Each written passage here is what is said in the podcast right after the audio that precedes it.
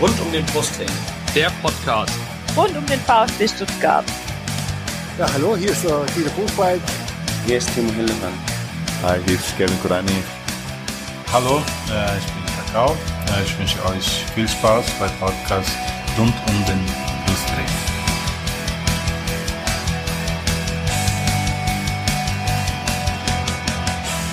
Herzlich willkommen zum Podcast rund um den Brustring. Mein Name ist Lennart.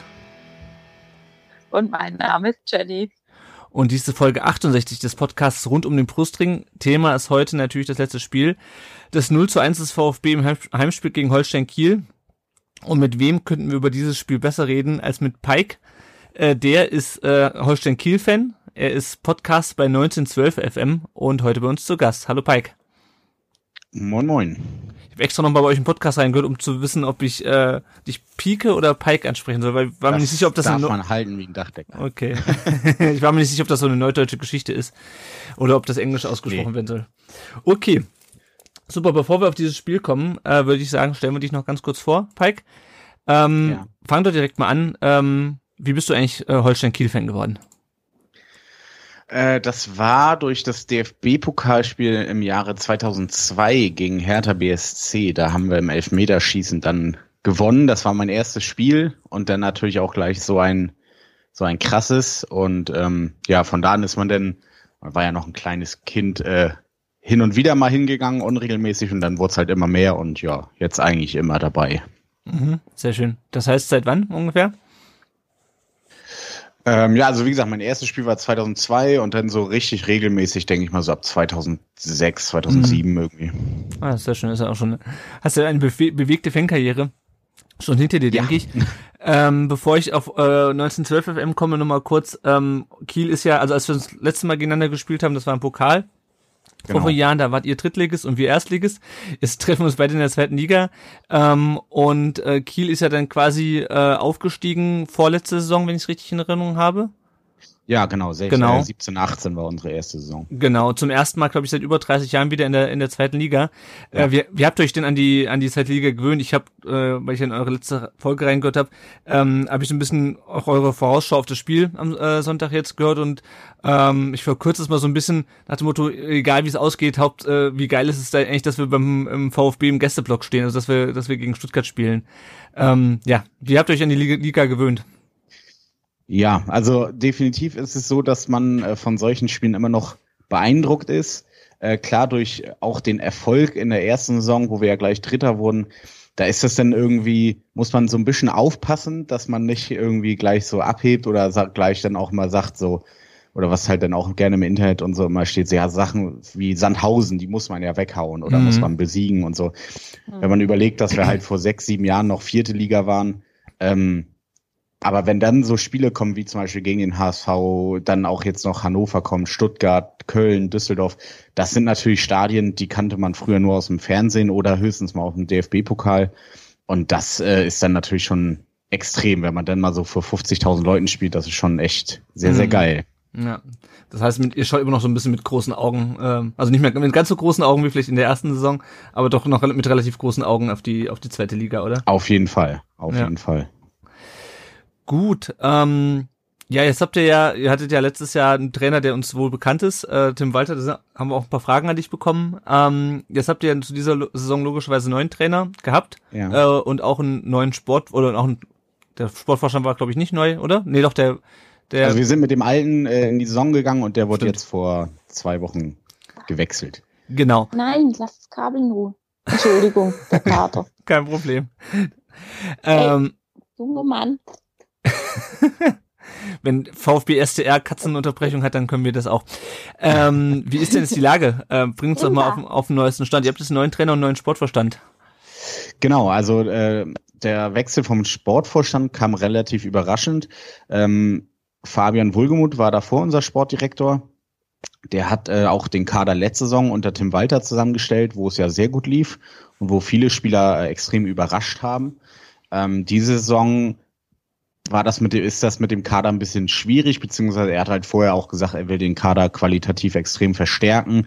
Das hat man halt jetzt noch nicht so gemerkt. Plus dass die ganze Trainersuche mit André Schubert, das lief halt sehr, sehr unglücklich. Äh, der Mhm. kam halt quasi einen Tag vor dem Trainingsbeginn, da wurde der Trainingsbeginn noch einmal verschoben. Ähm, und es war offiziell, also offiziell war es natürlich die Wunschlösung, wie eigentlich bei jedem Verein. Aber äh, man hat schon so mitbekommen, dass diverse andere Trainer abgesagt haben oder die Konditionen nicht gestimmt haben. Und so wirkte das alles relativ unglücklich, aber dass er halt so früh dann entlassen wird, kam schon überraschend. Hm. Und ja, jetzt haben wir Uwe Stöver, der ja auch schon mal bei uns war vor zwei Jahren, glaube ich, war für fünf Monate auch Sportdirektor bei uns, ist dann wieder gegangen. Ja, mit der Begründung, er hat quasi Heimweh. Man sagt, da war irgendwie familiär irgendwas, weiß man nicht Mhm. genau, will man ja jetzt auch nicht spekulieren.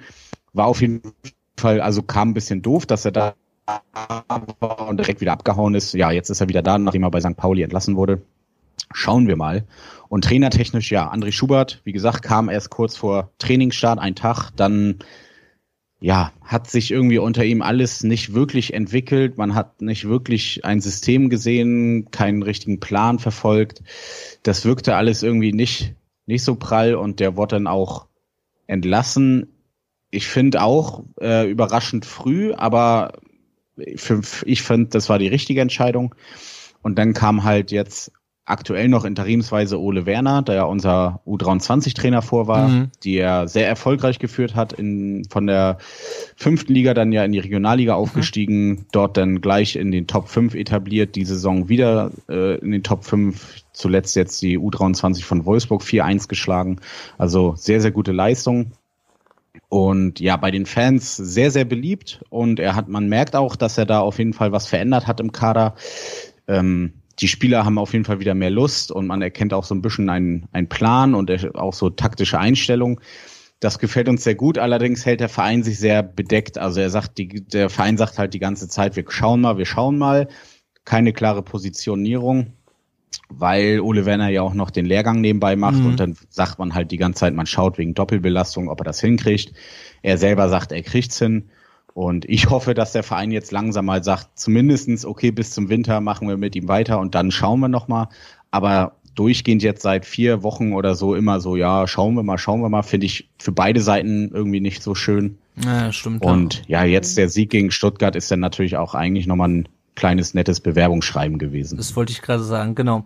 Auf jeden Fall. Bevor wir auf den äh, kommen, noch mal kurz auf euren Podcast 1912 FM. 1912 bezieht sich wahrscheinlich auf das Gründungsjahr von Holstein. Nee. Sehe ich das richtig nicht? Gegründet, gegründet wurden wir 1900. Ah. Äh, 1912 haben wir die deutsche Meisterschaft geholt. Ah, stimmt, das war's, ja. Okay. Ah, Und äh, wie ist der wie ist der Podcast entstanden? Wie habt ihr euch da zusammengefunden? Es ist glaube ich auch hat irgendwas mit äh, Cal äh, Calcio Culin- Culinaria Kiel zu tun, ne? Die wir auch schon im Genau. Interview vom Spiel hatten. Genau, also äh, mein Bruder und ich haben quasi angefangen mit dem Podcast, ein, weil wir selber die ganze Zeit halt Fußball-Podcast gehört haben. Dann haben wir schon immer mal gesagt, eigentlich wäre es doch geil, wenn wir auch mal einen machen. Ja, und irgendwann haben wir gesagt, so, okay, jetzt fangen wir einfach an, weil bevor das irgendwie jemand anderes anfängt, ist das ein bisschen doof. Deswegen haben wir dann einfach irgendwann angefangen. Und Ja. Ja, dann hat äh, Calcio Culinaria uns ja auch gleich kontaktiert. Ist ja ein bisschen kleiner, der Kreis, äh, die, die Fansachen, die so gemacht werden von Holstein Kiel. Hm. Und dann haben wir mit denen viel geschnackt. Die hatten dann ja auch ein kleines Interview mit uns gemacht und so. Und da hat man halt relativ schnell gemerkt, dass man äh, da auf einer Wellenlänge ist. Und ja, so wurde Matthias und Frauke, aber halt vor allen Dingen äh, Matthias als von einem Gast quasi zu einem Dauermitglied. Und ja, jetzt sind wir eigentlich so die drei. Ist, also Matthias, Marc und ich sind eigentlich so die Mhm. Stammbesetzung. Jetzt hin und wieder halt mal Frauke. Und ja. Ja, ja, sehr gut. Schön. Ähm, Jenny, möchtest du denn die drei Fragen äh, an den Pike stellen, die wir jedem Gast stellen? genau. Die drei Fragen, die wir jedem Gast stellen. Und zwar, was war dein erstes Spiel ähm, im Stadion? Was ähm, war dein erstes Trikot? Und ähm, wo ist dein Stammplatz im Stadion, sofern du einen hast? Ja, also mein erstes Spiel, habe ich ja schon gesagt, war im DFB-Pokal 2002 gegen Hertha zu Hause, was wir im Elfmeterschießen gewonnen haben. Erstes Trikot allgemein oder von Holstein Kiel? Allgemein, allgemein, also du kannst gerne beides sagen. Darf, darfst uns gerne das erste allgemein sagen und das erste von Holstein Kiel. Also allgemein war ganz früher als kleines Kind ein FC Bayern Trikot, wie bei so vielen, glaube ich. Äh, Ähm, Nö. Okay. Nicht unbedingt in eurer. Äh, das liegt halt daran, mein Vater war halt äh, oder ist Bayern-Fan und dann wächst man mhm. so als Kind da so ein bisschen am Anfang natürlich rein. Und mein erstes Holstein Kiel-Trikot war tatsächlich ein von einem Spieler, was er mir geschenkt hat, Deran Tokschef, damals in der Regionalliga. Und ja, Platz im Stadion, Block I, wo auch die äh, Supporter-Kurve oder Supporter-Ecke quasi ist. Und ja, da stehen wir eigentlich schon seit, seit immer. Gut, schön. dann würde ich sagen, dann kommen ja, wir mal. Wart gestern relativ, so.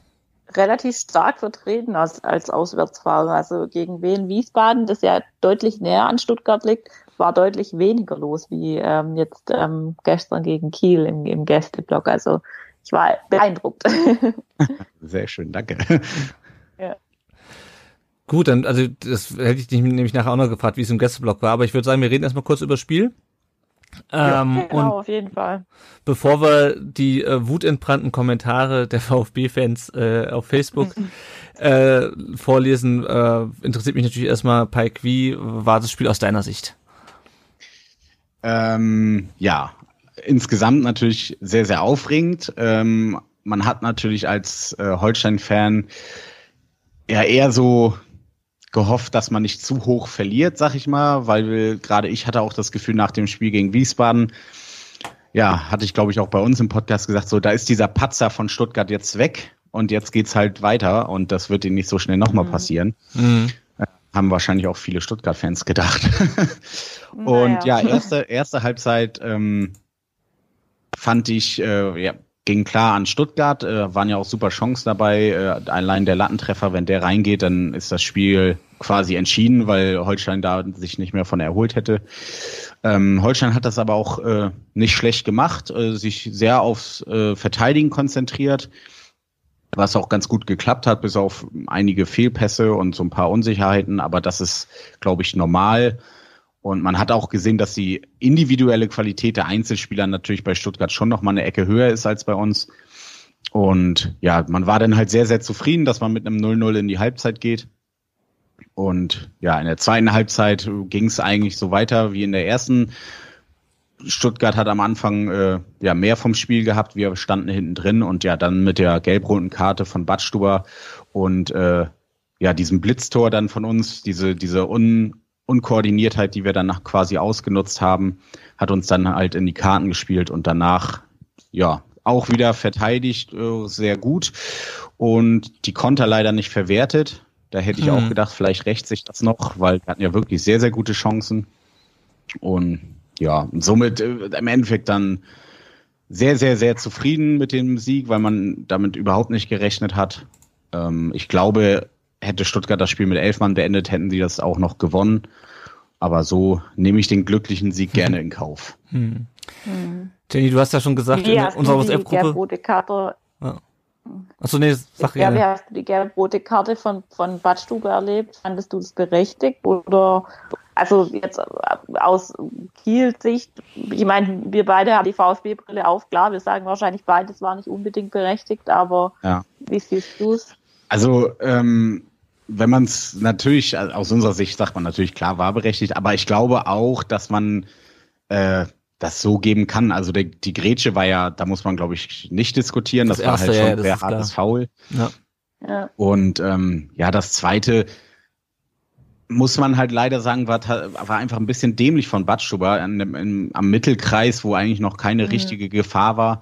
Äh, so sehr am Trikot zu ziehen. Also es war ja nicht mal ein Zupfer. Äh, Badstuber ist dann ja noch ausgerutscht und hat Serra quasi mit runtergezogen. Und das ist dann nun mal leider gelb und ja, dann ist es halt gelb-rot, ne? Mhm. Wie, wie hast du es denn gesehen, Jenny? Also ich ich war gestern ziemlich auf 180. Ich habe jetzt heute äh, irgendwie einen ganz netten Tag verbracht und dementsprechend habe ich mich jetzt ein bisschen beruhigt. Ich habe mich schon auf die Wutrede aber, gefreut. Ähm, ja, ja, aber wie gesagt, ähm, wenn ich wahrscheinlich jetzt heute gearbeitet hätte, dann wäre es wahrscheinlich anders ausgegangen. Aber ähm, so war es jetzt irgendwie, konnte ich heute mich das echt so ein bisschen für mich, ref mich reflektieren und habe so drüber nachgedacht. Und also ich fand es halt mal wieder irgendwie Schlafwagenfußball. Also die haben irgendwie offensiv gar kein Tempo reingebracht. Das hat mhm. mich wirklich echt mega gestört. Das ging irgendwie immer über links, über rechts aber sie haben, es ist nie mal einer irgendwie, da waren Lücken da bei Kiel, da hat nie einer die Chance genutzt und ist wirklich mal durchgelaufen. Und hat dann abgezogen, dann diese Szene mit, ähm, mit Förster, der sich dann quasi mehr oder weniger umdreht, anstatt direkt aufs Tor zu schießen und den nochmal ablegt und der andere dann quasi ähm, nicht trifft oder Latte trifft. Ich weiß gar nicht mehr, wie es war. Das sind einfach so Dinge, die mich wahnsinnig aufregen. Und dann waren es halt auch wieder so, also diese Insua, der stand halt wieder rum wie Falschgeld. Ähm, dann war in, in, in, in der ersten Halbzeit hast du Gomez nicht auf dem Platz, da schlagen sie Flanken, obwohl keiner in der Mitte steht, der Kopfbälle schießen kann. Und in der zweiten Halbzeit steht Gomez auf dem Platz und kriegt in 40 Minuten nur eine Flanke. Und das sind dann halt so Dinge, das kann ich irgendwie nicht verstehen. Mhm. Und dann, dann fehlt mir halt in diesem System irgendwie die, die Variabilität. Das ist so irgendwie, du hast dieses, dieses steife System, an das sich dem, das, was Kiel wunderbar gemacht hat, die haben sich wunderbar daran angepasst. Die haben ganz genau gewusst, er lässt offensiv so und so nach vorne spielen. Wahrscheinlich, weil sie das System einfach gut kennen. Ähm, und Tim Walter hat für mich einfach versäumt, dass er irgendwie eine Idee reinbringt und irgendwas macht, dass dass noch offensiv was kommt. Ich meine, natürlich, die gelb-rote Karte war nicht eingeplant. Er hatte ja eigentlich dann wohl geplant gehabt, ähm, defensiv zu wechseln. Ähm, und dann fällt aber das 1-0 und dann muss er, hat er dann Gomez gebracht. Aber ja, also auch die Aktion von Badstube, ich habe hab mir lange überlegt, was ich da dazu sagen soll und denke mir dann halt so, ja, eigentlich ist Holger Badstube halt Profi genug, dass er sich dann nicht auch noch so verhalten muss, dass er die Schiedsrichter beschimpft oder den vierten Offiziellen, weil ganz ehrlich, wir haben jetzt zwei Spiele vor uns beide in Hamburg. Gut, das Pokalspiel scheidet aus, aber ähm, für das äh, Ligaspiel ist er jetzt auf jeden Fall gesperrt und, und da hätten wir ihn halt echt auch wirklich gut gebrauchen können, weil Kaminski ist verletzt, ähm, Philips, ja, fand ich jetzt gegen Wien Wiesbaden nicht ganz so super überzeugend und ähm, ja, was halt dann gestern für mich auf jeden Fall auch in irgendeiner Art und Weise auffällig war, war, dass ähm, Daniel Didavi einfach gefehlt hat, weil der halt schon im Mittelfeld ähm, mal noch für eine Aktion gut ist, ähm, offensiv auch und auch in den Standards relativ gut ist und ähm, ja, also irgendwie Förster hat mir gestern gar nicht gut gefallen. Askasiba hat sich Mühe gegeben. Ich fand, bei dem hat man auch dann auch gesehen, dass er in der zweiten Halbzeit mehr oder weniger versucht hat, ein bisschen offensiver zu gehen. Ähm, ja, aber ich fand auch, Kiel hat es halt echt optimal ausgenutzt. Auch dieser Moment der Unordnung danach der gelb-roten Karte. Ähm, das war mehr oder weniger eine der wenigen Chancen bis zu diesem Zeitpunkt und die haben sie halt gemacht und wir brauchen halt so viele Chancen, bis mhm. wir mal ein Tor machen und mir fehlt halt auch so ein Gesamtüberblick dieses mal überzeugend ein Spiel zu gewinnen. Also, dass du mal nicht nur 1-0 gewinnst oder mal nur 1-1 spielst, sondern dass du halt auch wirklich mal diese Qualität, die du im Kader nun mal hast, auch zeigst und mal ein Spiel 3-4-0 ähm, gewinnst. Und das ist halt, das fehlt mir halt. Und dann sagte, die Jungs hätten das in der Pressekonferenz, die Jungs würden das System immer besser verstehen und es würde immer besser aussehen. Für mich, mir fehlt da gerade im Moment einfach die Entwicklung, weil es ist offensiv einfach für mich zu schwach und ähm, das zeichnet sich halt auch über die letzten Spiele ab, dass das einfach auch so, so bleibt, dass er da meiner Meinung nach irgendwie noch nicht die durchschlagende Idee ge gefunden hat oder äh, vielleicht hat er die Idee auch und die Spieler können es nicht umsetzen. Ich weiß es nicht. Grundsätzlich klar, dieser Ballbesitz Fußball und eigentlich musst, die, musst du die Spiele gewinnen, aber du gewinnst mit Ballbesitz halt kein Spiel. Mhm. Ich meine, wenn es nach der Statistik gegangen, gegangen wäre, dann hätten wir gegen Wiesbaden gewonnen, dann hätten wir gestern gewonnen. Aber ähm, ja, keine Ahnung. Also was mich halt auch so ein bisschen gestört hat, war halt diese, ja, mehr oder weniger die Überheblichkeit auch von ihm im Vorfeld. Aber wahrscheinlich deuten wir das als Überheblichkeit und das ist einfach nur seine Art. Aber ähm, ja, die Pfiffe, ich weiß nicht, ob ich es berechtigt finden soll. Natürlich kann man sich aufregen. Ich hätte gestern Mittag auch irgendwie, ähm, ja, wäre ich lieber zu Hause geblieben. Aber ähm, ja, einerseits wünscht, wünscht man sich Konstanz und wenn es dann mal zwei Spiele nicht so läuft, ist es halt dann gleich wieder, ähm, will man ihn gleich wieder rauswerfen. Aber ich, ich habe halt echt die Befürchtung, dass das mit der Offensive, dass, dass das ähm, dass man da echt jetzt irgendwie, ja, dass er da keinen Weg findet. Mhm. So war meine grobe Meinung. Ich wollte gerade sagen, das hast du, glaube ich, auch schon alle Themen, die wir uns aufgeschrieben haben, einmal abgefrühstückt. Ähm, Mike, ähm, Thema Walter, der, ähm, du kennst ihn ja nur aus der letzten Saison gut. Und ich weiß, dass auch bei euch in der letzten Saison irgendwann so ein bisschen die Luft raus war. Äh, das war eigentlich dann erst in der, in der Rückrunde. Ähm, mhm. Hattest du bei euch auch das Gefühl, dass es Walters System dann an Variabilität oder Alternativen irg irgendwann gefehlt hat? Ja, also äh, ich glaube, das ist von meiner Seite aus eine der wenigen größeren Kritikpunkte an ihm. Also ich finde sein System an sich sehr, sehr gut und es hat auch bei uns sehr, sehr gut funktioniert. Aber ähm, ja, äh, wie auch schon gesagt wurde, er hält halt sehr an diesem System fest. Er hat halt dieses, ähm, er passt sich halt nicht dem Gegner an, sondern er lässt einfach sein System spielen und wenn es funktioniert, ist es wunderbar.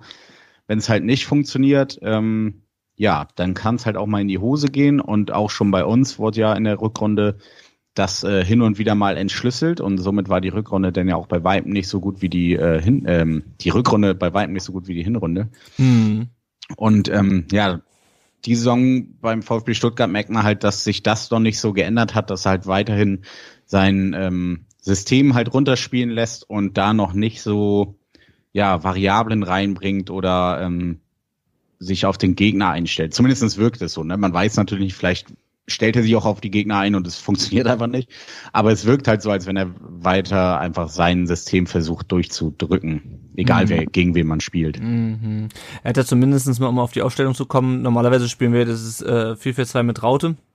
Diesmal hat er ja auf ein 4-3-3 umgestellt mit äh, Askasiba, der endlich wieder auf seiner geliebten Sechs spielen dürfte, hinter Castro und Förster und vorne war dann Gonzales sozusagen als einziger Mittelstürmer zwischen äh, Wamangituka und, und, und Massimo.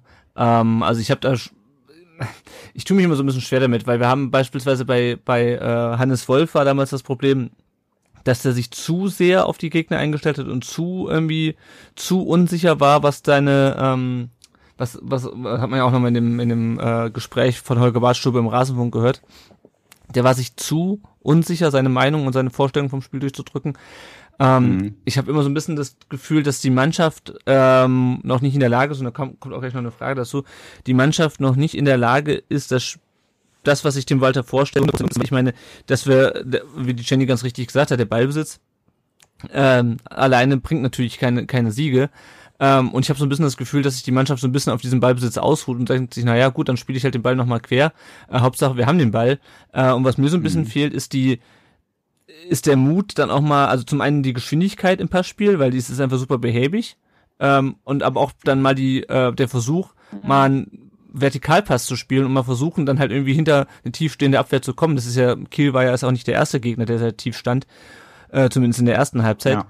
Äh, und das fehlt mir bei der Mannschaft. Und das ist halt die Frage, ähm, liegt das am System oder liegt das am, an, an der Mannschaft? Und meiner Meinung nach liegt es eher an der Mannschaft, dass die sich halt noch so ein bisschen ähm, das sich bequem machen in diesem äh, Ballgeschiebe. Und der äh, Schipenso hat bei, äh, bei Twitter noch gefragt, äh, wie lange hat es in Kiel gebraucht, bis das äh, Spielsystem von Walter Früchte getragen hat? In Stuttgart haben wir teilweise ein ungeduldiges Publikum, welches das System nicht versteht. Stichwort Pass zum Torwart. Das hatten wir ja auch eben mit den Pfiffen. Also ich ähm, dass dann halt irgendwie schon wieder gepfiffen wird, wenn der Kurbel den Ball bekommt, da habe ich halt irgendwie wenig Verständnis, weil das gehört halt einfach zum Spielsystem. Aber ähm, wie war es denn bei euch ja, am genau. Anfang? Also ähm, äh, ganz kurz einmal zu den Pfiffen. Ähm, als die angefangen haben, war das für uns natürlich wunderbar, weil wenn du in der ersten Halbzeit schon angefangen wirst, auszu, äh, auszu, ausgepfiffen zu werden, da meinte ich auch schon äh, zu meinen Leuten, dass das ja für uns perfekt ist, weil die Mannschaft da ja dadurch noch verunsicherter wird ja. und das jetzt nicht unbedingt ähm, ja zu einem guten Spiel beiträgt. Mhm. Ähm, da hätten sie vielleicht eher die Mannschaft pushen sollen. Und zum Spielsystem. Mhm, aber ja. kurz dazu, die Pfiffe gehen nicht von der Cannstatter Kurve aus. Also die Pfiffe kommen. Nee, klar, also, also nicht da, von der das ist ja meistens so. Also ja, das ja, ist ja, meistens ist, so. Äh, bei uns ganz, ganz, ganz, ganz extrem so. ja.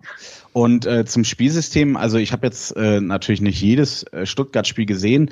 Ich hatte aber auch das Gefühl, dass bei Holstein sein System ent entweder von ihm aus etwas extremer noch gespielt wurde oder die Spieler haben es einfach äh, sich mhm. mehr für das System aufgeopfert.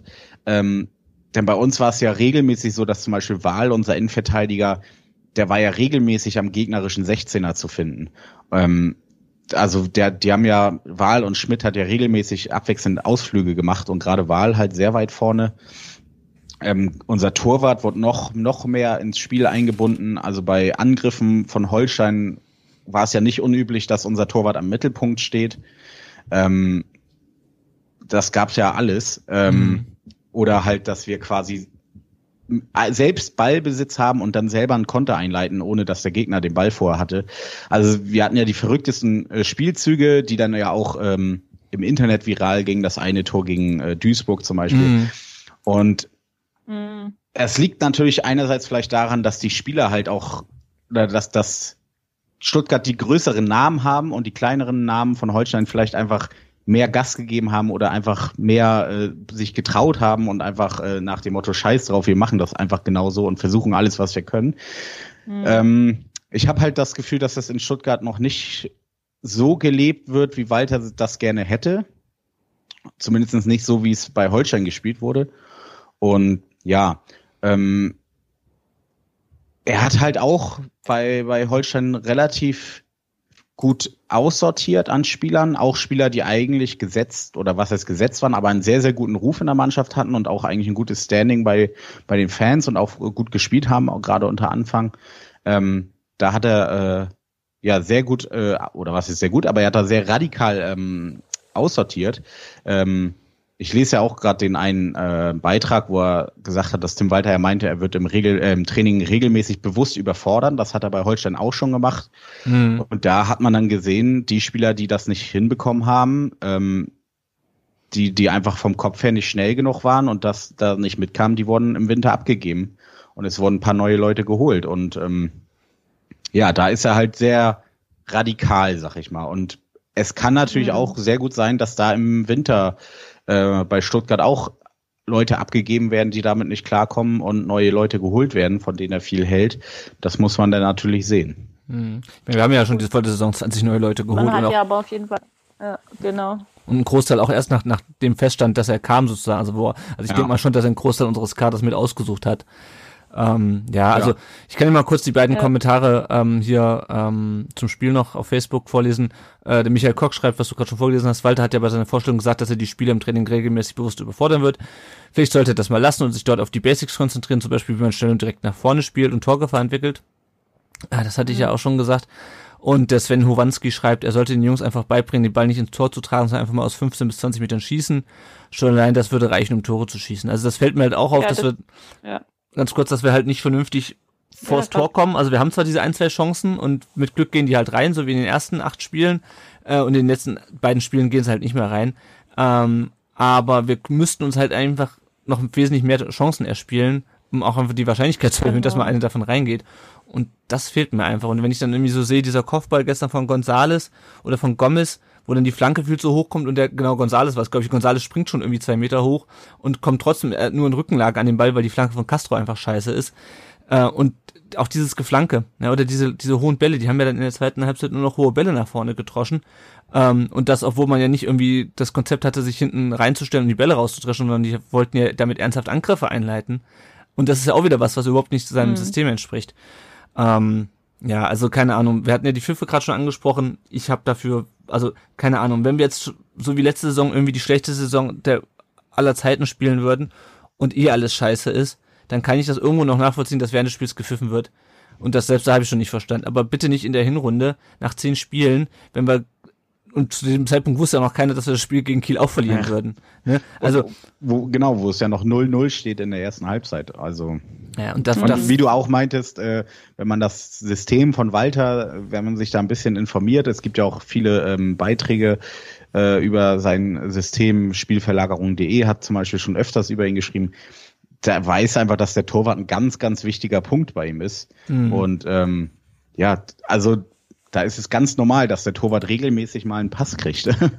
mm, ja. ja. Und ansonsten, wenn man noch, also ich glaube, auf das Spiel selber brauchen wir nicht mehr so groß einzugehen. Ähm, über das Gegentor hatten wir schon gesprochen. Ähm, ich fand den VfB furchtbar chaotisch in Unterzahl, weil wir natürlich trotzdem versucht haben, weiter nach vorne zu spielen, aber also in Unterzahl habe ich noch weniger ein Tor geglaubt, oder wie du es schon vorhin sagtest, Pike, ich dachte eigentlich auch nach der ersten Halbzeit, naja, irgendwann werden wir schon einen reinmurmeln, das ist zwar dann immer noch nicht so, wie ich mir das vorstelle, mhm aber dann haben wir wenigstens das Tor.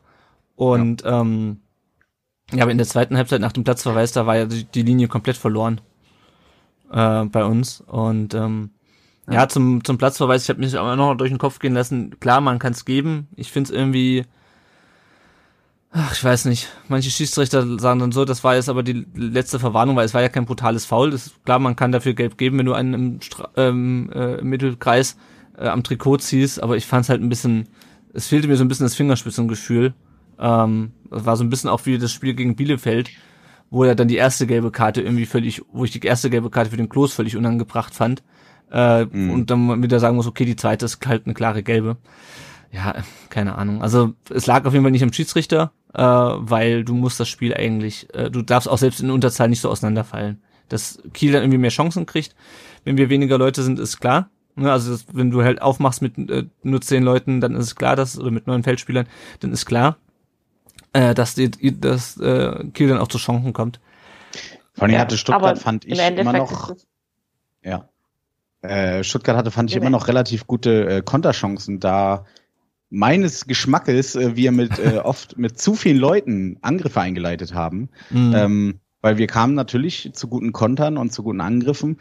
Aber dann standen wir da halt auch schon äh, um den Stuttgarter 16er auch mal öfters mit vier, fünf Leuten und haben den Ball verloren. Und da dachte ich mir dann auch, wenn das nicht irgendwann mal ins Auge geht, äh, weil wir ja unsere Chancen genauso wenig dann genutzt haben.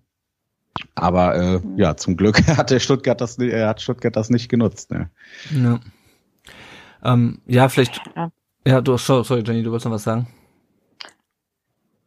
Also, was ich halt irgendwie ein bisschen mehr oder weniger richtig blöd fand, dass nachdem Badstube vom Platz geflogen ist, dass es da halt ja wirklich nur nicht wirklich lang gedauert hat, bis ähm, äh, dann das Gegentor fiel. Also die, die waren quasi, als diese Badstube quasi noch vom Platz lief, ähm, ist, ist es passiert. Und das kann halt natürlich, du rechnest da damit nicht, aber du musst doch irgendwie als Verein, der, der, der jetzt halt der VfB Stuttgart ist, musst du doch irgendwie darauf äh, schneller reagieren können, oder? Ich weiß es nicht. Ja. Das, das war für mich irgendwie so, oh, jetzt, jetzt haben wir keinen Innenverteidiger mehr, oh, jetzt lassen wir sie mal ein Tor schießen, so mhm. irgendwie. Ja, die Mannschaft hatte sich überhaupt noch ja. nicht drauf, drauf eingestellt oder umgestellt. Ja, gar nicht, ja. Also ich meine, klar, wenn du halt in der, in der Stelle der Zeit nicht wechselst, aber du hast ja zumindestens äh, stellst halt schnell auf Dreierkette um, aber zumindestens muss ja irgendwie, also das kann, darf dir halt einfach nicht passieren, sowas. Äh, das ist, das nee. ist, das ist klar. Ähm, der Schipenso hat noch eine zweite Frage gestellt bei Twitter. Äh, seit wann ist das Stuttgarter Publikum so aggressiv? In Anführungsstrichen sagt er, fällt kein anderes Wort ein. Und pfeift schon nach 30 Minuten. Ich verstehe es einfach nicht, dass am Ende alle enttäuscht sind. Enttäuscht waren, ist ein anderes Thema. Ähm, ja, ich verstehe es ehrlich gesagt nicht und damit wollte ich auch noch auf das andere Thema überleiten. Ich verstehe auch, also klar muss man auch äh, Tim Walter kritisieren, wenn man wenn wir zwei Spiele in Folge verlieren gegen Mannschaften aus dem Tabellenkeller. Aber ich verstehe teilweise so diese, diese Fundamentalkritik äh, an Walter Nifus. Das heißt, ja, das, das taugt ja alles nichts, was der macht. Ähm, und es sind nicht alle, nicht jeder, der Walter kritisiert, geht in die Richtung, aber ich habe halt schon, also im Stadion, äh, ich bin ja diese Saison nicht so häufig äh, da, ähm, mhm. habe ich schon von verschiedenen Ecken mitbekommen, dass die Leute äh, sich beschweren über ihn und nicht nur so irgendwie konkret mhm. auf die Situation bezogen, sondern allgemein und auch bei Twitter liest man es immer mal wieder und ich verstehe es ehrlich gesagt nicht. Es gab ja auch dieses, diesen dunkelroten Tisch, äh, wo auch später noch drauf kommen, wo der einer gesagt hat, ja, mit dem Walter, das wird nix. Äh, und ich, ich meine, wir haben jetzt zehn Spiele gespielt und ich, also ich halte eine Trainerdiskussion äh, moment, für momentan für völlig fehl am Platz. Und selbst wenn wir jetzt äh, heute äh, nach dem Spiel äh, oder nach dem Spiel heute Abend äh, Dritter sind und nur zwei Punkte Vorsprung auf dem vierten haben, äh, aber ich finde es viel zu früh. Ich weiß nicht, wie, wie ihr seht oder Jenny, wie du siehst aus, aus, aus VfB-Sicht. Also wie gesagt, das Einzige, wo ich halt wirklich Bedenken habe, ist halt das, was ähm, jetzt auch, auch Park schon gesagt hat, ist die Variabilität Variabilität, ich habe irgendwie immer Probleme mit diesem Wort, ähm, des Systems. Also dass, dass, dass ihm da irgendwie ähm, so wie gestern jetzt halt nichts mehr anderes einfällt, gefühlt, ja. Und, und das ist halt das, was mir echt große Sorgen macht, weil da werden noch Gegner kommen, ähm, die sind vielleicht genauso unangenehm zu spielen wie Kiel gestern. Das werden natürlich auch wieder Gegner kommen, die uns mehr liegen. Ähm, Mannschaften, die halt mitspielen wollen und die nicht nur irgendwie Manndeckung spielen. Und ähm, ja, von dem her, das, das ist halt das, was mir ein bisschen Angst macht, dass du da halt dann die Punkte liegen lässt und die dir nachher dann fehlen, ähm, wenn es um den Aufstieg geht. Und wenn er den Aufstieg nicht packt in dieser Saison, dann ist, es, ist das ganze Projekt so oder so gescheitert, weil du hast eigentlich mehr oder weniger jetzt alles danach ausgerichtet. Du hast einen, ähm, einen Sportvorstand, der, der alles danach ausgerichtet hat und ähm, ja, das, das ist halt so, so meine Angst oder meine Bedenken mit, mit Walter. Aber ähm, grundsätzlich mal machen lassen und dann gucken wir mal, was passiert. Viele können ja auch, kommen ja auch einfach nicht mit seiner Art klar. Das war auch bei uns so, dass Ja. viele, selbst in seiner erfolgreichen Zeit, viele ihn so ja niedergeschrieben haben, ähm, von wegen, er sei ja so arrogant und eingebildet und was fällt ihm ein. Ich muss ganz ehrlich sagen, ich mag seine Art total gerne, denn er ist eigentlich immer sehr offen und direkt. Er eckt natürlich hin und wieder an, äh, wie zum Beispiel letzte Saison, als er meinte, äh, Union Berlin ist Mhm. nicht daran interessiert, Fußball zu spielen, äh, woraus die Presse dann ja gemacht hat, äh, Tim Walter hätte gesagt, Union Berlin kann kein Fußball spielen, was er ja nie behauptet hat. Ähm, Womit er ja aber auch irgendwie recht hat. ja, aber er, er ist halt sehr, sehr direkt. Ähm, aber ich fand zum Beispiel jetzt auch die Pressekonferenz äh, nach dem Spiel fand ich halt auch eigentlich ganz gut, als es dann hieß, ähm, ja, man darf nicht gegen Kiel und Wiesbaden verlieren und er dann auch sagt, ja, warum darf man gegen die nicht verlieren, aber man darf gegen den HSV verlieren. Der Anspruch ist natürlich gegen niemanden zu verlieren. Mhm.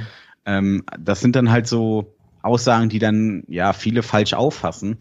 Aber ähm, ich mag seine Art und wie gesagt, sie ist halt sehr direkt und wenn man halt einfach mal hinterfragt und hinterdenkt äh, oder drüber nachdenkt, was er da gesagt hat und wie er das meint, ja, dann sind äh, seine ganzen Aussagen eigentlich auch immer nicht so schlimm, wie die Leute das äh, nehmen oder auffassen. Mhm. Ja, er, er schafft sich halt eine gewisse Fallhöhe einfach.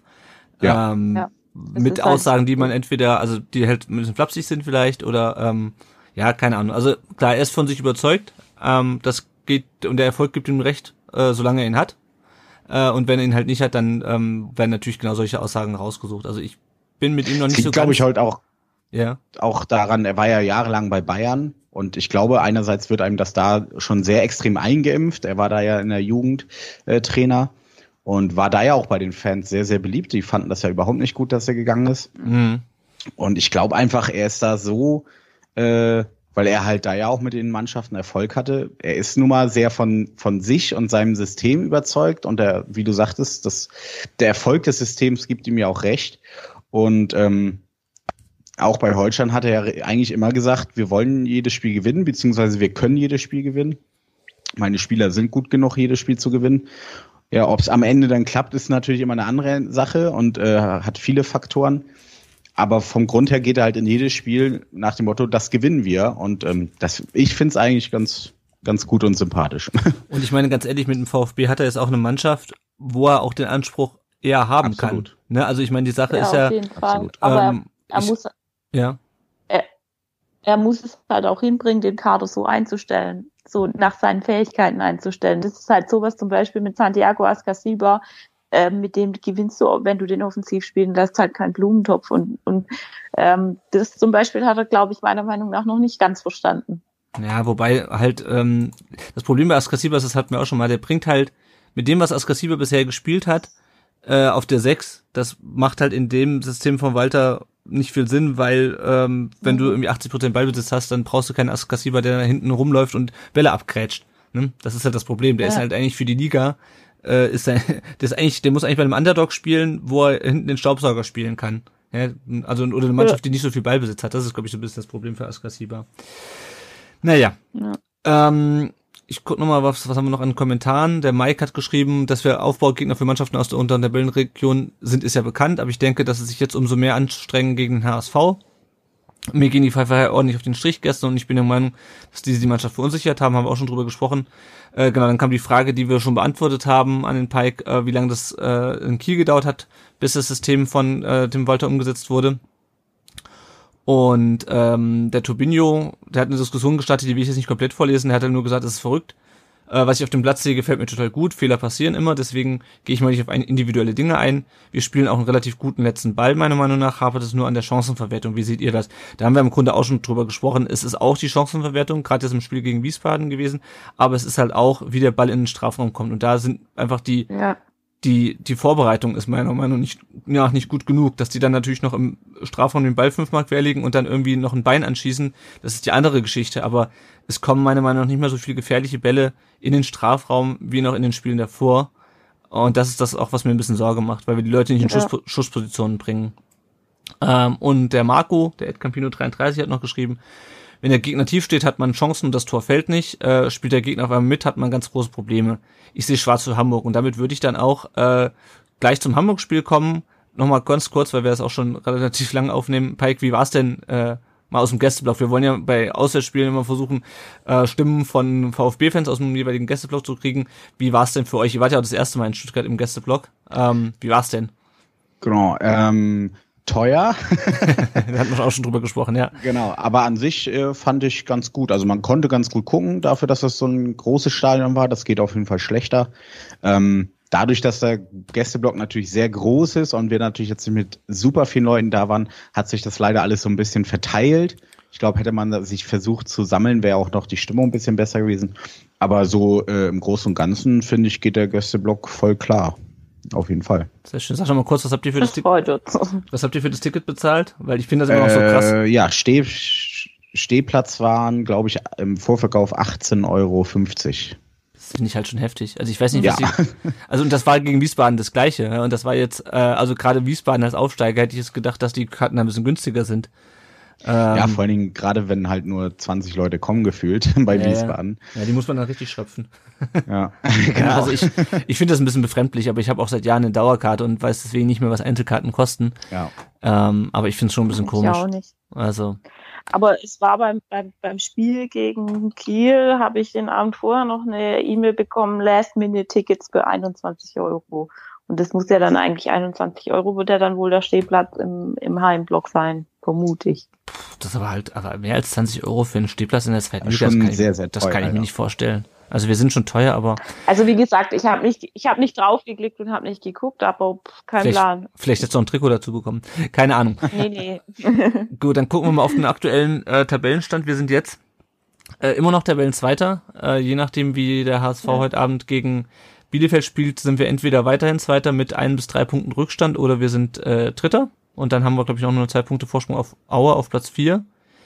Ähm, ja, und die nächsten zwei Spiele äh, sind halt ist eben gegen Hamburg am Samstag äh, in der Liga und dann am Dienstag im Pokal. Danach geht's gegen Dresden daheim. Dresden ist halt auch die Städte, die haben auch eine relativ äh, beschissene Saison Bleiben bislang. die dann eigentlich da oben oder fliegen die zwischen Nein, Gute Frage, keine das Ahnung. ich mich schon gefragt. Ja. Ähm, ja, und keine Ahnung, für Hamburg, ähm, keine Ahnung, eine Frage, die eigentlich äh, eindeutig ist, aber vielleicht auch nicht, Jenny, was wäre die wichtiger? Sieg im Pokal oder Sieg in der Liga, wenn du dich entscheiden müsstest? Wenn ich mich entscheiden könnte, würde ich beides nehmen. ähm, aber ich glaube, mir wäre tatsächlich der Sieg in der Liga wichtiger wie der Sieg im Pokal. Obwohl eigentlich wäre es halt schon auch mal wieder super schön, im Pokal weiterzukommen, wie die dritte Runde, Runde gell? Aber Mhm. ja, also wie gesagt, ich würde am liebsten beides nehmen. Ja, das glaube ich. Pike, ihr seid jetzt ein bisschen geklettert, nehme ich an, durch den Sieg, oder? Oder Äh, genau, wir sind jetzt ähm, auf Tabellenrang 14. mhm. Ähm, natürlich äh, punktgleich mit Darmstadt und Osnabrück und allgemein ist es da unten ja alles sehr, sehr eng, gerade durch den unerwarteten Sieg auch von Wiesbaden, die damit einen ordentlichen Sprung gemacht haben, jetzt wieder unentschieden gespielt. So kann man Ähm, auch gewonnen. da- ja. Genau, da unten ist alles sehr, sehr eng, aber ich sag mal, umso mehr Mannschaften man hinter sich hat, egal ob punktgleich oder nicht, desto besser. Und es ja, ist einfach jetzt mal wieder gut überm Strich, auch über dem Relegationsplatz zu stehen. Ähm, jetzt am Freitag hat man nochmal ein ganz wichtiges Spiel gegen Bochum. ja, die sind Äh, stehen wenn auch man das gewinnt, wäre natürlich super. Genau, Ja. das ist quasi ein Sechs-Punkte-Spiel. Da sieht Holstein äh, meistens nicht so gut aus, aber wir hoffen einfach mal, dass äh, das Stuttgart-Spiel uns beflügelt und wir da dann nochmal drei Punkte holen zu Hause. Ja. Also fällt mir gerade ein, was wir vorhin gar nicht angesprochen haben, war die, äh, die Badstuber-Geschichte. Vielleicht kommen wir da gleich nochmal in dem, ähm, bei dem sonstigen rund um den Brustring drauf. Dann brauchen wir nicht so hin und her zu springen. Ähm, gut, dann haben wir Ja. auch das Sportliche so, soweit abgehakt. Dann kommt noch der aktuelle, das aktuelle Update zum Dennis. Ähm, der hat mittlerweile 58.000 Euro zusammen. Äh, wofür braucht er das Geld? Äh, haben wir Ja, ja schon schön. ein paar, äh, schon ein paar Mal erzählt. Äh, Dennis leidet an diesem chronischen Erschöpfungssyndrom, braucht das Geld, um sich äh, eine Reise und generell die OP in Barcelona zu finanzieren, die ihm ein bisschen Abhilfe schaffen kann, weil momentan ist er ans Bett gefesselt. Äh, wir haben das ja die letzten Male schon immer erzählt. Ja, genau. Und deswegen brauche ich das nicht nochmal ausführlich zu sagen. Ihr kennt den Dennis mittlerweile alle. Wichtig ist, dass ihr ihm zum einen auf Twitter, at DennisMB1893, äh, vielleicht einfach neben Gruß da lasst. Ähm, und äh, wenn ihr ein paar Euro übrig habt für ihn, wäre das auch super. Den Link äh, zu der ähm, zu der GoFundMe-Seite, den packe ich wie immer in die Show Notes. Genau. genau, und wer es noch nicht gelesen hat, kann es dann auch auf seiner Seite entsprechend nachlesen. Der hat die ganzen Artikel und alles verlinkt. Genau. Weiteres Thema, da hatten wir letzte Woche, letztes Mal schon kurz, hm? Hat man das jetzt gerade gehört, wie die Katze rausgerast ist? Ich glaube ja. schon, ja. ist aber nicht schlimm. ähm, weiteres Thema, über das wir äh, letzte Woche schon, äh, letztes Mal schon gesprochen haben, vor zwei Wochen, war Thomas Hitzelsberger, der jetzt äh, ganz überraschend das Rennen um den Vorstandsvorsitzenden beim VfB äh, für sich entschieden hat. Der äh, Dr. Bert Geiser hat auf der Sitzung, auf der Pressekonferenz noch ein paar weitere Themen angesprochen, dass 2020 der nächste Investor kommen soll, dass der nächste Präsident auch Aufsichtsratsvorsitzender werden soll und dass man eventuell nach dem Aufstieg auch einen vierten Vorstand dann ähm, holen würde. Ähm, dann hat sich Thomas Berthold noch zur, ähm, zu, zu, zu Wort gemeldet äh, und hat äh, das alles kritisiert, was da beim VfB abging und hat dann am Ende vorgeschlagen, man könnte doch ein Stadion auf den Filtern bauen, weil das sei ja alles doof mit dem Neckarstadion da in der Stadt drinnen. Das sind aber alles nur Nebenkriegsschauplätze, weil am interessantesten finde ich in der Tat, dass Hitzelsberger jetzt ähm, nur acht Monate oder was, nachdem er zum ähm, Sportvorstand ernannt wurde, ist Vorstandsvorsitzender äh, wird. Äh, wie siehst du es, Jenny? Also ich muss dir ehrlich gestehen, ich habe das Ganze irgendwie die letzten Wochen gar nicht so richtig verfolgt. Ähm, ich habe es dann irgendwie gelesen und habe jetzt gerade auch zum ersten Mal gelesen, dass er dann auch weiterhin Sportvorstand bleibt. Das ist irgendwie so komplett an mir vorbeigegangen. Ich dachte halt, naja, macht halt. Ich weiß ja nicht, was ihr da oben treiben wollt, aber ähm, solange es funktioniert und ähm, solange ich trotzdem Fußball anschauen kann, ist das alles okay für mich. Mhm. Ähm, ja, also ehrlich gesagt, ich, ich finde es halt schon ein bisschen krass, dass er jetzt dann beide Ämter auch inne hat. Das ist halt schon eine krasse Verantwortung.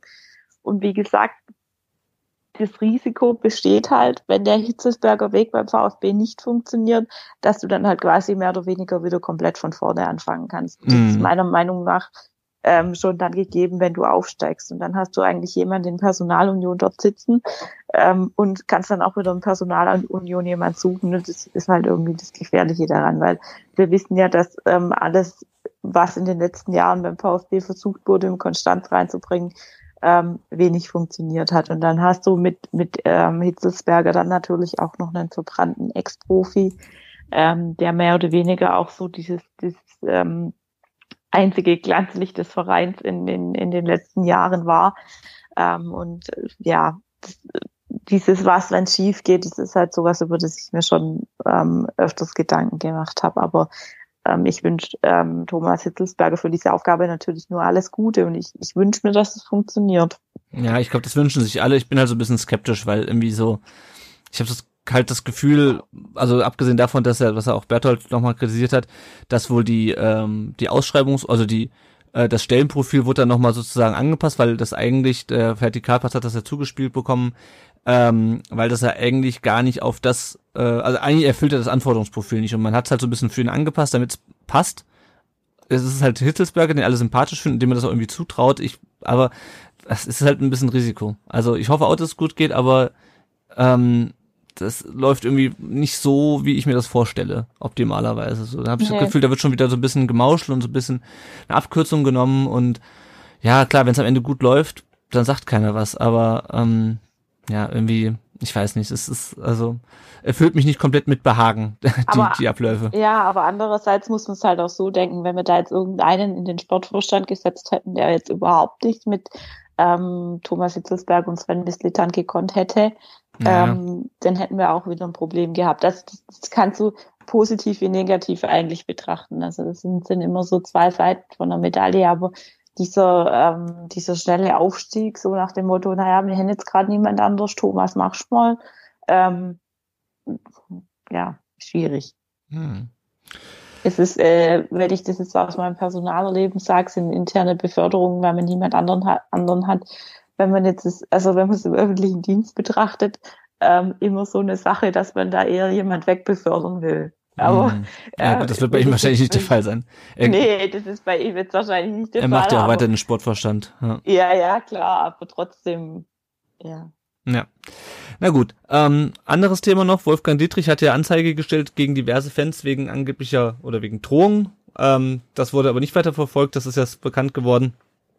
Ähm, weil da die Staatsanwaltschaft nichts davon justiziabel fand, weder den Dietrich Raus noch den Stempel. Mhm. Vielleicht manche Sachen, die wir nicht mitbekommen haben, aber der äh, Altersstempel war ja groß in der Diskussion. Äh, dann fanden die ersten Mhm. dunkelroten Tische statt. Das war ja diese Nachfolgeveranstaltung zu ähm, VfB Dia- Dialog. Da kann man, denke ich, bei der ähm, bei der Nachspielzeit beim Ron und aber auch beim Ricky beim VfB SDR nochmal ganz gut hören. Der Ricky hat sich mit ähm, hat sich mit Sven Mislintat unterhalten. Ähm, ich glaube, prinzipiell ist es eine ganz gute Sache. Äh, dieses Format. Ich weiß, Ja. hatte es leider nicht die Gelegenheit dahin zu gehen, aber vielleicht äh, schaffe ich das in, in der Zukunft nochmal. Leider auch nicht. Aber wenn's in, wenn die in der Zukunft in der Nähe sind, wenn es passt, Ja, also auf jeden Fall eine gute Aktion und kann man schon mal machen, denke ich. was ich, was man, was ich Genau. halt, was ich halt so mitbekommen habe, ist, dass halt von den Leuten, die da waren, ist, dass halt es darauf ankommt, was davon umgesetzt wird, von dem, was man denen so mitgegeben hat.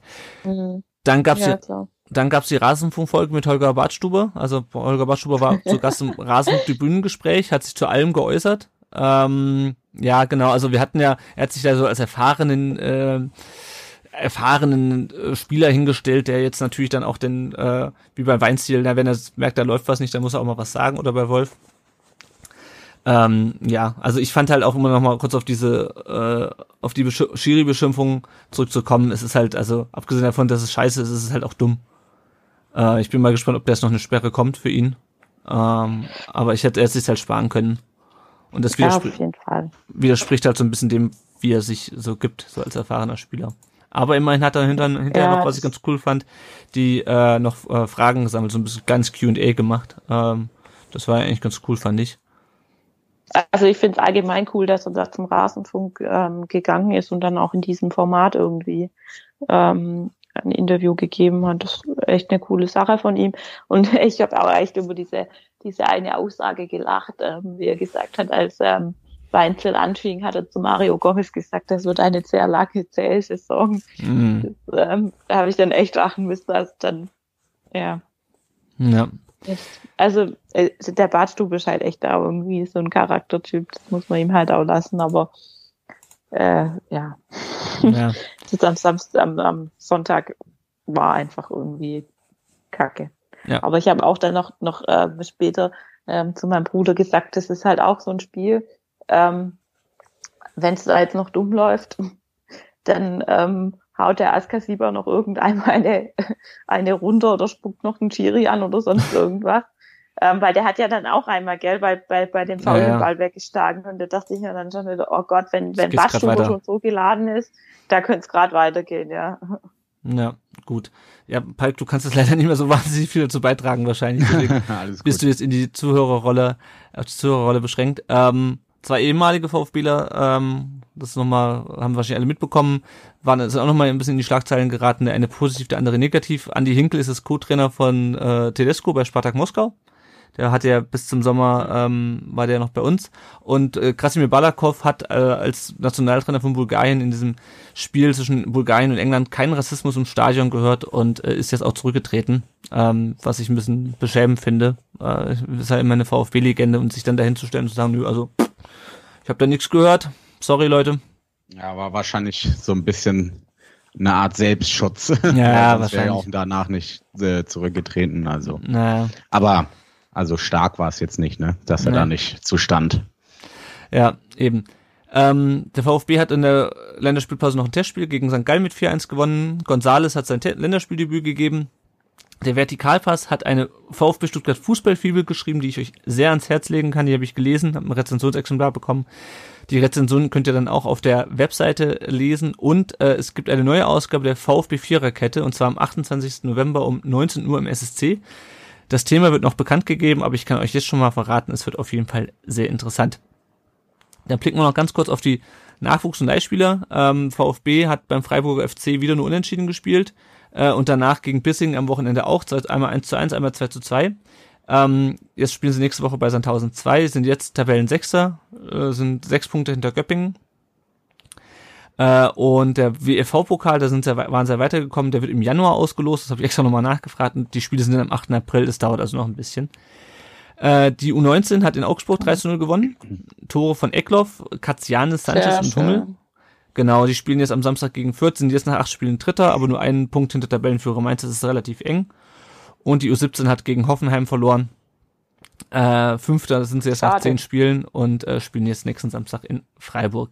Ja, die A-Jugend, die sieht, ist wieder, bei denen läuft's ganz gut. Äh, VfB 2 ist immer noch ein bisschen enttäuschend. Wie gesagt, ist schon sechs Punkte hinterm Tabellenführer. Jo. Ähm, zu den Leihspielern, äh, Ebenezer Ofori bei New York City, ähm, da stehen jetzt am Donnerstag die Conference Semifinals an. Da spielen sie entweder gegen Toronto oder gegen Washington DC. Äh, Erik Hottmann war jetzt beim letzten Spiel von Groß Asbach nicht im Kader, da haben sie 1-1 in Münster gespielt. Äh, Nikolas Nathai hat beim 1-0 von Rostock gegen Magdeburg durchgespielt. Äh, Rostock ist es Sechster, Groß Asbach Zwölfter in der, in der dritten Liga. Ailton ähm, ist immer noch Tabellenführer in äh, Aserbaidschan mit äh, Karabakh Akdam. Die haben gegen Kebele 1-1 gespielt. Das war der erste Punktverlust, äh, sind aber immer noch souverän Tabellenführer. Ähm, David Kopac äh, hat beim 1-1 von Sapsche gegen LKS Lodz äh, 51 Minuten äh, gespielt und muss dann raus. Die sind jetzt Elfter von 16. Äh, Pablo Maffeo ist nach seiner Verletzung wieder zurück. Der hat äh, gegen Elche beim 0 zu 2 wurde nach äh, 59 Minuten ausgewechselt und beim 2 zu 4 gegen Oviedo hat er durchgespielt und Girona ist jetzt äh, nach zwölf Spielen Elfter in der Tabelle und Erik Tommy, den haben wir am besten im Blick, der wurde eingewechselt beim 1 zu 0 von Fortuna äh, gegen Mainz in der 81. Und ähm, Fortuna ist es 13. nach acht Spielen. Das im Schnelldurchlauf unsere Leihspieler. Äh, das Tippspiel Genau. Mach- Ich habe jetzt einen Ohrwurm. von was? Wegen Lodge. Ach so, Theo. Theo. Ja, das stimmt. Ah, das Tippspiel, ja. Ja, genau. Der Gote 08 führt da mit 110 Punkten vor Team Boss 1893 mit 108 und Baal Sugor 666 auch mit 108 Punkten. Genau. Und Bernd 1893 hat auch 108 Punkte. Gut, äh, damit wir langsam zu Ende kommen, ähm, finanzielle Unterstützung, Jenny. Wie können die Leute uns finanziell unterstützen? Soll ich das machen? Ja, mach das mal. Also, ihr, ihr könnt uns natürlich gerne auf ähm, Patreon mit einem kleinen monatlichen Beitrag finanziell unterstützen. Ähm, was wir damit machen, ist, dass wir das eigentlich für die laufenden Kosten ähm, umsetzen, für Hosting ähm, und für neues Equipment. Ähm, es geht auch via PayPal. Äh, da einfach Bescheid geben, dann geben wir euch die Adresse raus.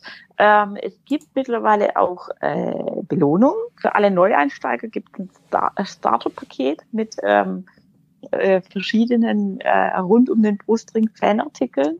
Welche das sind, verraten wir natürlich nicht, weil es soll ja ein Überraschungspaket sein. ähm, genau.